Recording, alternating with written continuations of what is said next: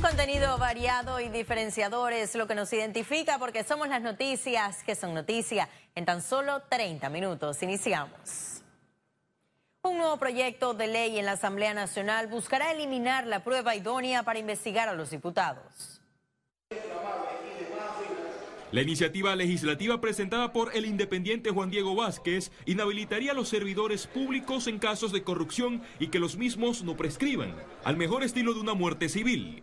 Le da la importancia que todos queremos, ¿no? Que es cómo podemos nosotros denunciar a un diputado si los obstáculos o el obstáculo más importante es que se presente la prueba idónea.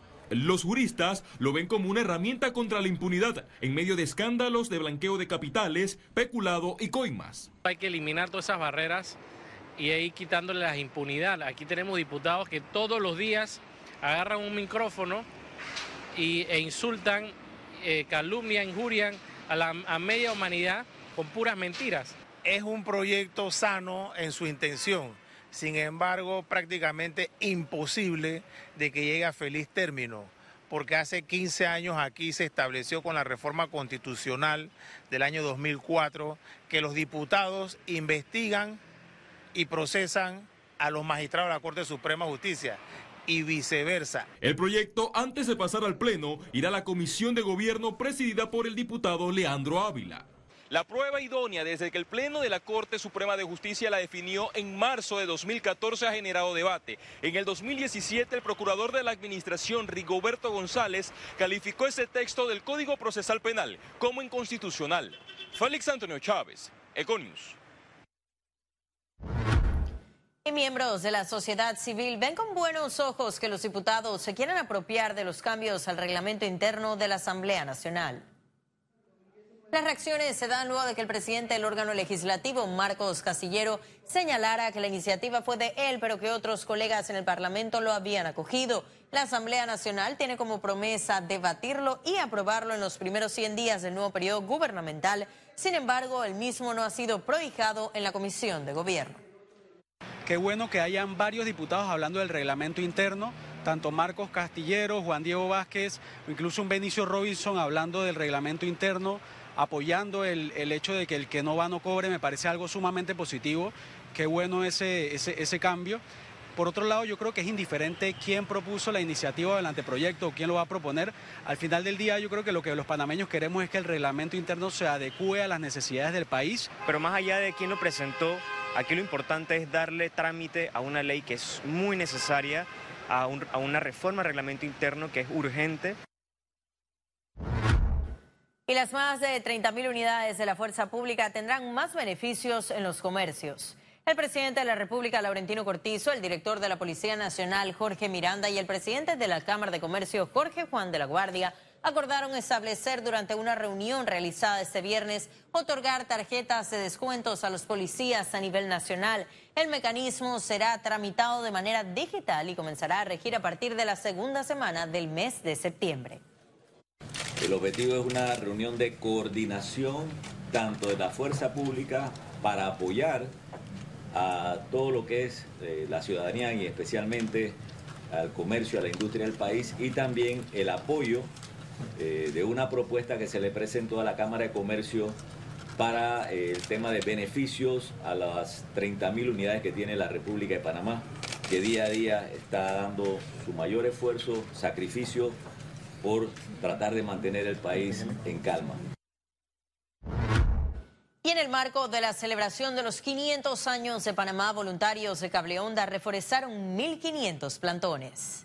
La actividad también incluyó la limpieza de 20 mil metros cuadrados de paca canalera. Cableonda, como empresa socialmente responsable, se enorgullece de resaltar la labor de su equipo de voluntarios, quienes dedicaron 400 horas para esta actividad y 1.085 horas durante el año en diversas actividades enfocadas al cuidado del medio ambiente. Estamos aquí conmemorando los 500 años de la ciudad de Panamá en el Parque Camino de Cruces. Estamos reforestando 1.500 plantones eh, para conmemorar este, este, este evento. en esta actividad estamos trabajando para mejorar el microclima del sitio, también para atraer la fauna silvestre y también para fijar el dióxido de carbono para ayudar a la ciudad de Panamá. Economía. Y Panamá debe fortalecer el entrenamiento del personal para prevenir el blanqueo de capitales. A continuación, el reporte completo. Adelante.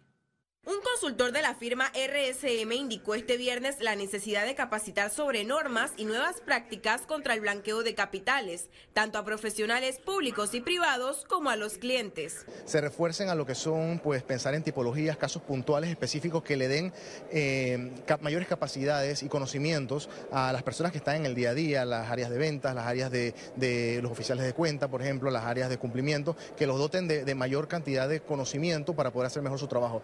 Durante su presentación en el cierre del vigésimo tercer Congreso Hemisférico para la Prevención del Blanqueo de Capitales, Ríos emitió recomendaciones para la lucha de estos delitos que afectan al sector financiero. Número uno, eh, asegurarnos de que todos los sujetos obligados, financieros y no financieros, tienen conocimiento de las disposiciones regulatorias emitidas.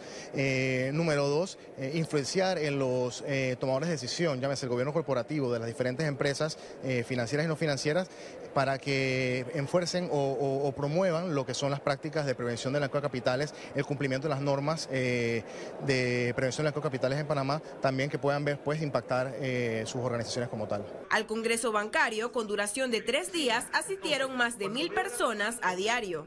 Autoridades y especialistas coincidieron en que Panamá aún le hace falta trabajo para prevenir este tipo de delitos.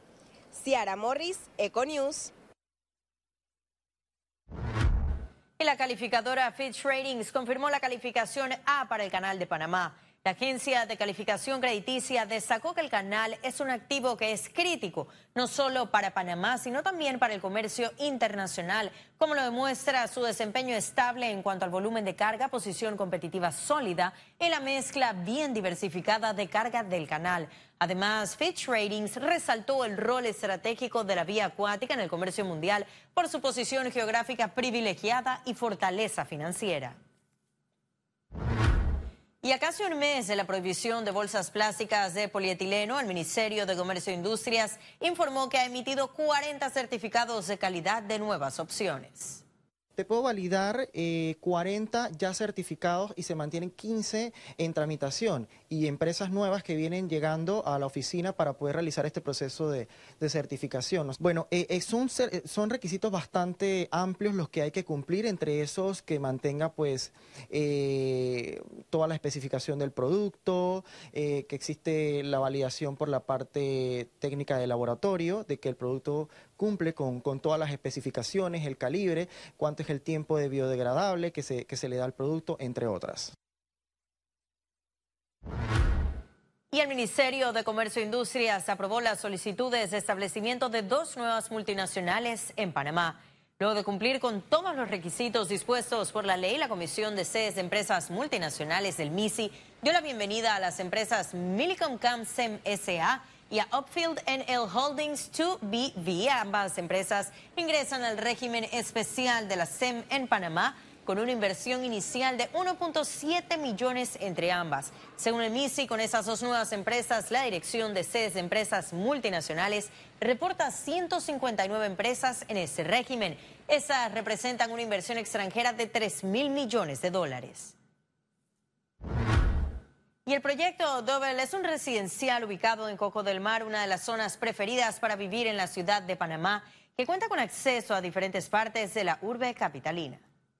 La obra con diseño único cuenta con 15 pisos de residencias y tres metrajes de apartamentos. Además, propone un apartamento donde cada elemento es aprovechado con su función optimizada, dando como resultado una residencia minimalista enfocada en la comodidad, estética y también en la práctica. Este proyecto tiene cuatro elevadores y tres pisos de estacionamiento soterrados para mantener una circulación cómoda. El lobby está equipado con muebles estéticos con café exclusivo para residentes. Los hermosos apartamentos van desde una a tres recámaras con baños, lavandería, cocina y también su balcón. Características de este proyecto son únicas. Es el primer edificio en el mundo de contar con un aula de clases y un estudio de grabación para grabar contenido para millennials, youtubers y demás. También es el primer edificio en Panamá de tener una piscina con arena, arena blanca, eh, y el edificio está lleno de mil amenidades muy distintas y únicas. Este apartamento es muy especial porque tiene dobles, dobles alturas, ¿no? Y apartamentos doble altura con 4 metros 50 de altura, independientemente de que sean chiquitos de 45 metros cuadrados, se ve espectacular. La gente vive en una sensación de casa siendo un apartamento. Y ahora sí ha llegado el momento de conocer un resumen de la jornada bursátil de este viernes 16 de agosto. Adelante. El Dow Jones cotizó en 25.886 con un punto, sube en 1.20%. El IBEX 35 se situó en 8.670 con 40 puntos, un ascenso de 1.78%. La Bolsa de Valores de Panamá cotizó en 453 con 76 puntos, asciende en 0.3%. Ahora veamos en detalle el volumen negociado en la Bolsa de Valores de Panamá.